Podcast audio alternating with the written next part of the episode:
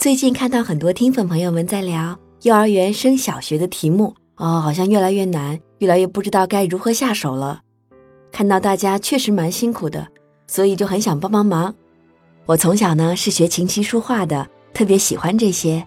三岁呢学国画，学了十二年；四岁学象棋，也获过奖；五岁的时候学书法，六岁学弹琴，也算是多才多艺了。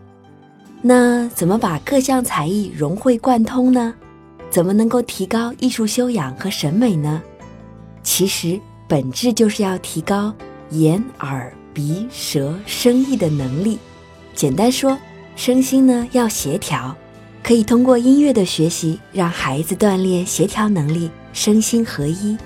通过提高眼睛的欣赏能力，能够看见美，看见别人的心；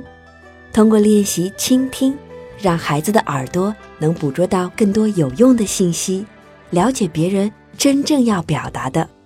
还有下棋呢，可以锻炼推演能力。画画可以锻炼归纳能力，能够从具象到抽象学会总结。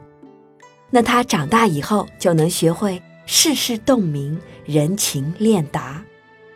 想要做到这些并不难，关键是循序渐进，培养兴趣。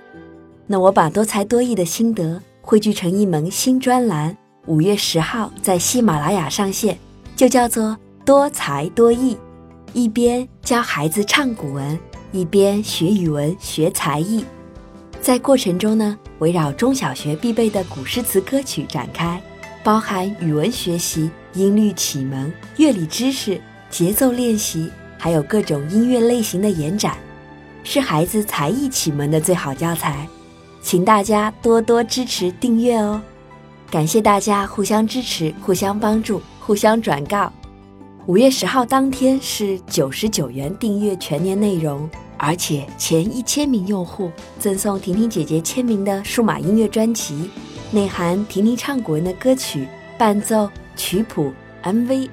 还有婷婷施教试听内容，可以随时随地把 MP3 放在车里、电脑上收听。五月十日搜索“多才多艺”订阅哦。